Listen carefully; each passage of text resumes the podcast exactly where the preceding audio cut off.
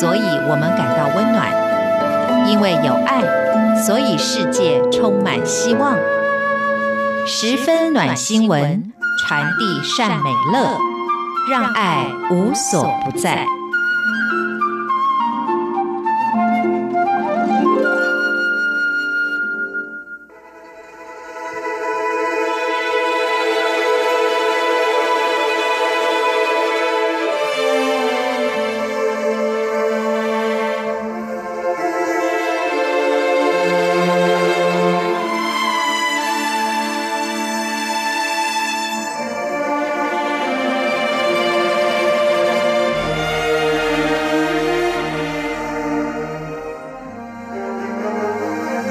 今天要说的可以说是透过四把小提琴开始的成就，虽然在偏乡，已然成为亲爱爱乐弦乐团这么一则暖新闻。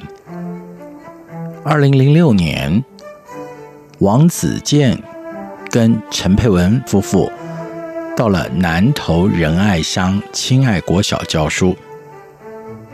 二零零八年，第一个孩子跟陈佩文老师说，想要学小提琴，因此催生了台湾第一支由原住民组成的弦乐团——亲爱爱乐。他们在二零一三年拿下了全国音乐大赛南投初赛的冠军，二零一七年勇夺。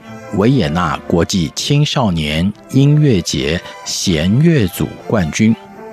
二零一八年成立了财团法人亲爱文化基金会。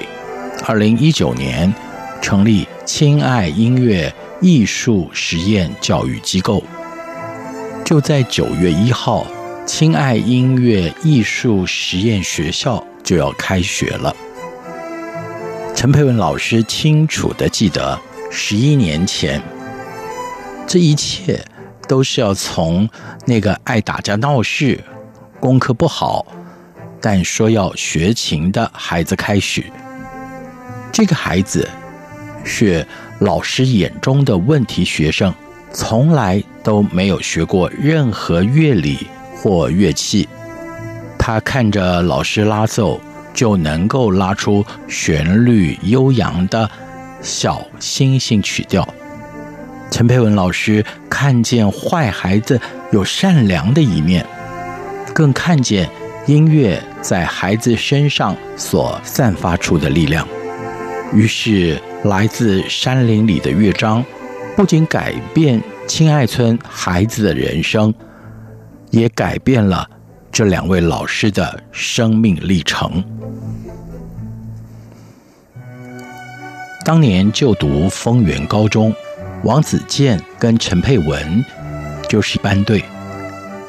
考大学的时候，王子健把大学志愿卡交给陈佩文来填，两个人就一起进了屏东教育大学。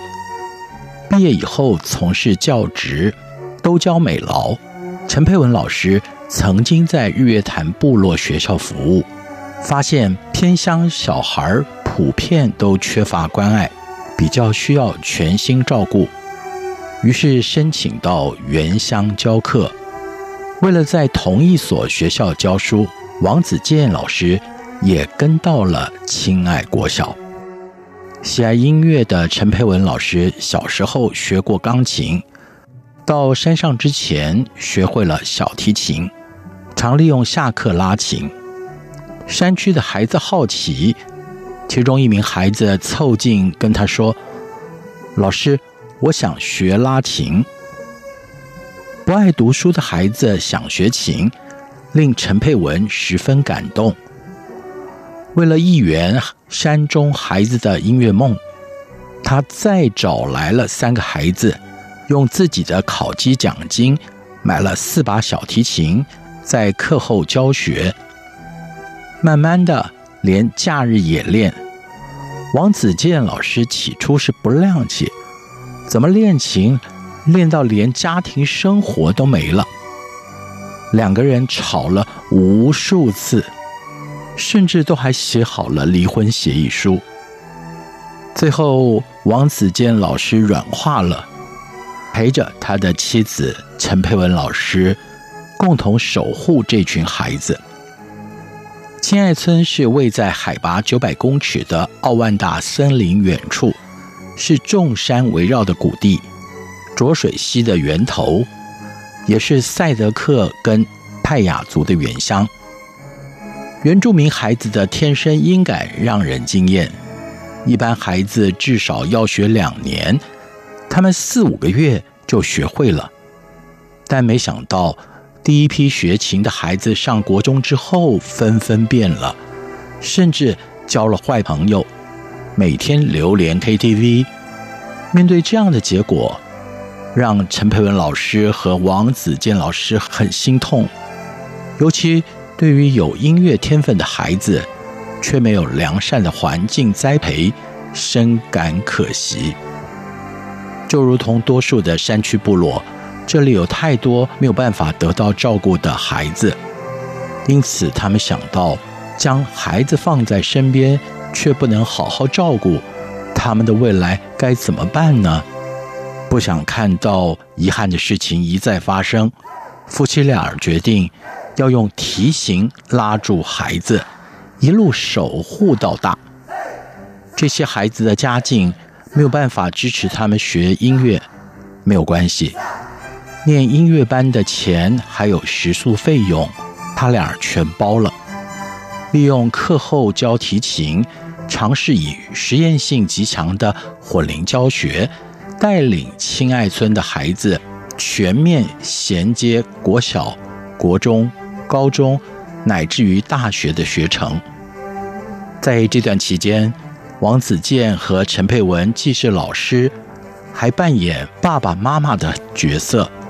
放学以后，王子健张罗孩子的晚餐，陈佩文则负责孩子的练习，并且帮忙准备考国中音乐班。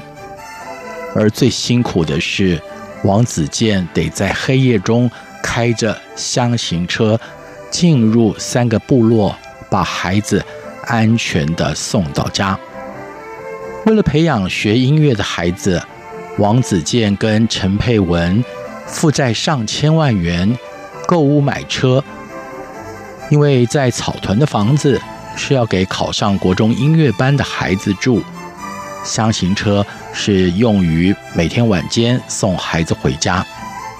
买琴贵，修琴也贵，于是王子健上网订购国外的制琴原文书，自学制琴和修琴。亲爱国小因此有了。制琴教室，他还用美劳课带五六年级的孩子制作小提琴。乐器搞定之后，师资却又是一项大问题。还好他们的努力感动了国立台湾交响乐团，还有许多的音乐家。小朋友学习音乐之路，于是多了很多爱的扶持。当亲爱乐接受外界捐赠乐器等资源，王子健教孩子学习分享，也因此，屏东旭海生活小学堂的原住民小朋友有了免费的乐器可用，还举办亲爱送爱慈善音乐会，把所得全数捐给早期疗愈基金会，期望帮助南投的曼菲小天使。亲爱爱乐的孩子们，于是找到自己的路，并成为能够帮助他人的人。这就是今天的十分暖新闻。我们看见的是这些孩子们随着年纪的成长，他们学习到了情谊，更学习到了无私分享的爱。这。我觉得是最暖心的一则新闻。今天的十分暖新闻就进行到这儿，我是范崇光，我们下一次再见。